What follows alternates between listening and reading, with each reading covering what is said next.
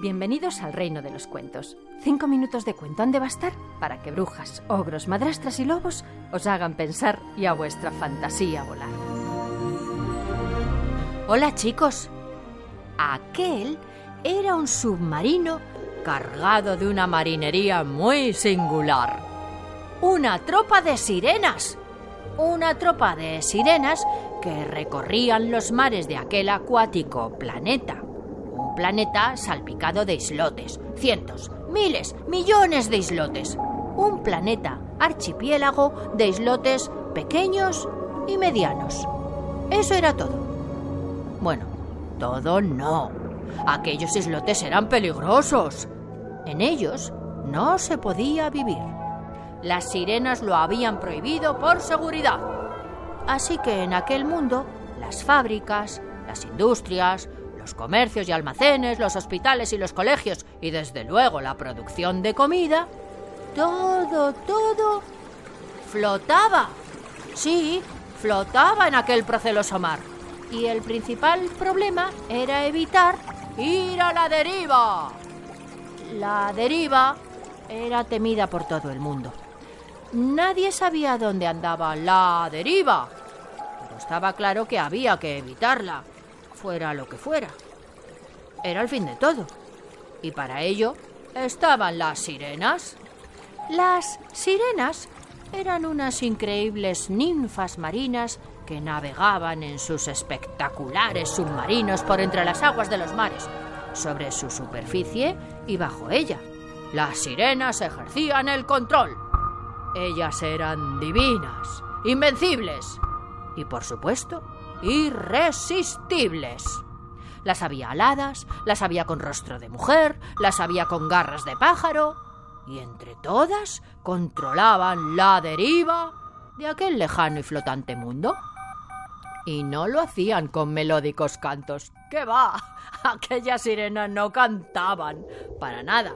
No tenían la más mínima dote musical. Sus gargantas de medio pez no guardaban en su interior ni una sola cuerda vocal, ni de ningún otro tipo. Lo que tenían era una trompeta de membrana con una secuencia de tonos absolutamente incongruentes y profundamente molestos.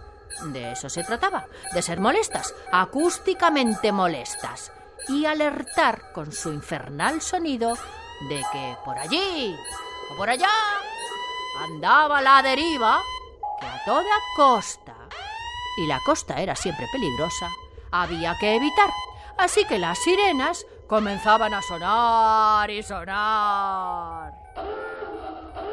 Y sucedió que las sirenas enfermaron. Un virus, dijeron. Y no había vacuna. Estornudo, ¡Este Estornudo, ¡Este Todas fueron muriendo de un tremendo catarro y un día no quedó ninguna. ¡Caramba! Resultó que eran vencibles y nada divinas. ¿Era el fin del mundo? Lo cierto es que sí. Por un tiempo el mundo fue a la deriva. Las flotantes estructuras fueron quedando varadas en las playas de los cientos, miles, millones de islotes.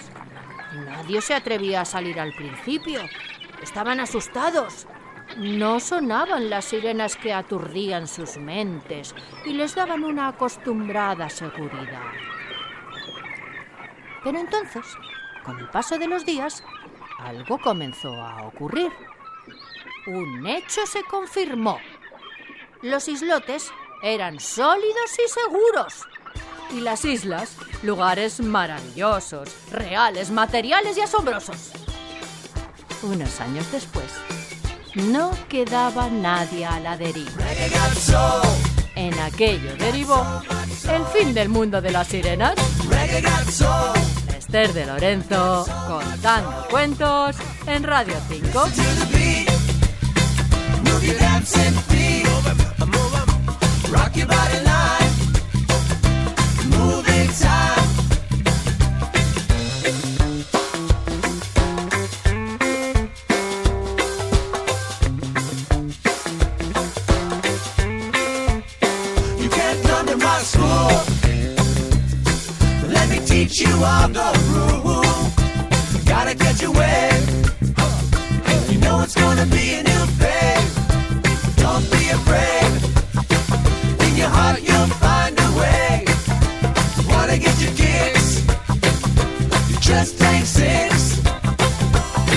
Back at the beach, Big Z could teach.